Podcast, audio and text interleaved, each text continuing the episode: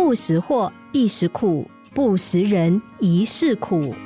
每个人对好坏的定义都有非常强烈的刻板印象，这就好比许多人认为不喜欢读书的学生就是坏学生，成绩好的孩子品行通常没有太大的问题。但太多事实证明了，成绩不好而有其他才华，最后在社会上闯出一片天的大有人在。而监狱里头不也是关了许多高学历罪犯吗？有时候刻板印象实在害人不浅。以前有个女人到了适婚年龄，在那个比较保守的年代，还流行相亲寻找对象。这个女人经过相亲，认识了两个男人，他们也都对女人有好感。第一个男人在市场卖小吃，第二个男人则在大医院当医生。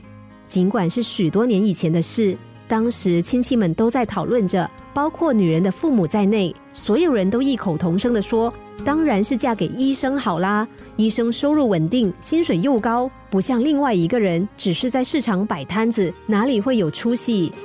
几个月之后，女人成了医生夫人，但不过短短几年，事情就产生了出人意料的发展。医生发生了外遇，最后和女人离婚。至于在市场做生意的男人也结婚了，非常疼爱妻子，而且他的生意越做越好。不但从摊贩变成店面，还开了一家又一家的分店。幸福其实从来都不是职业的贵贱、金钱的多寡可以决定的。